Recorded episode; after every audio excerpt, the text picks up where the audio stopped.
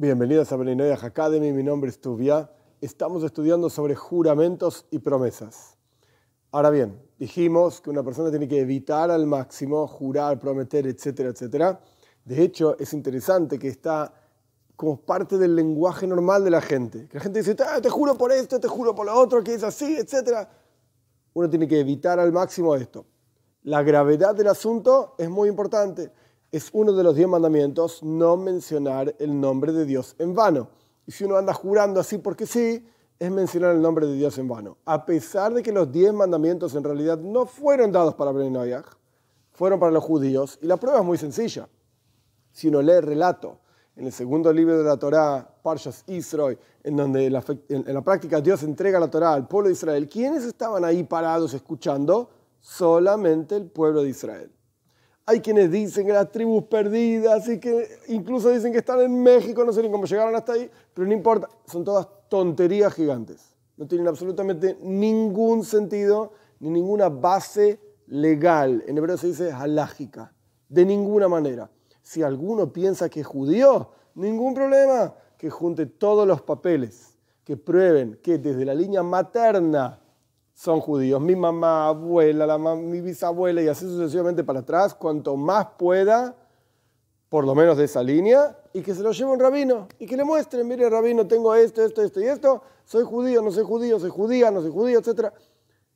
Todas las conjeturas y todas las historias y todas las grandes epopeyas de los pueblos no sirven para nada. La halajá, la ley, es muy concreta y muy simple. Entonces, Solamente el pueblo de Israel estaba frente a Dios en el monte Sinai, en los diez mandamientos, y ahí es donde Dios dijo, no pronunciarás mi nombre en vano. Vemos de ahí que es algo extremadamente grave, porque todos los asuntos que aparecen en los diez mandamientos son graves, no matar, no robar, tienen penas de muerte, etc. Son cosas muy importantes, no hacer idolatría.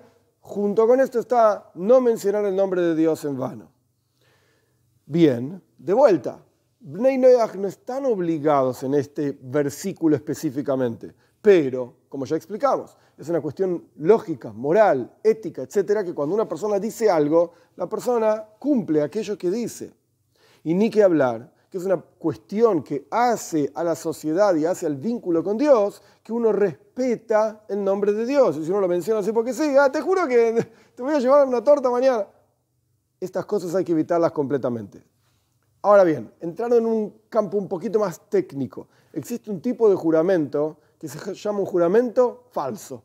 ¿Qué quiere decir un juramento falso? Por ejemplo, si una persona jura algo que con seguridad eso es así. Te juro que es así. Te juro que una piedra es piedra. Te juro que un árbol es un árbol.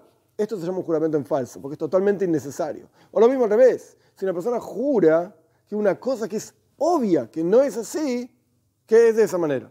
Te juro que esta piedra es un árbol. Te juro que este árbol es una piedra. No tiene absolutamente ningún sentido. O por ejemplo, si una persona jura algo, hacer algo que le es imposible hacer.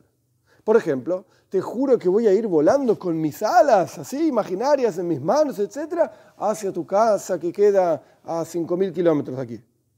Pues es imposible hacer. Te juro que voy a dormir, que no voy a dormir durante 50 días. Es imposible hacerlo.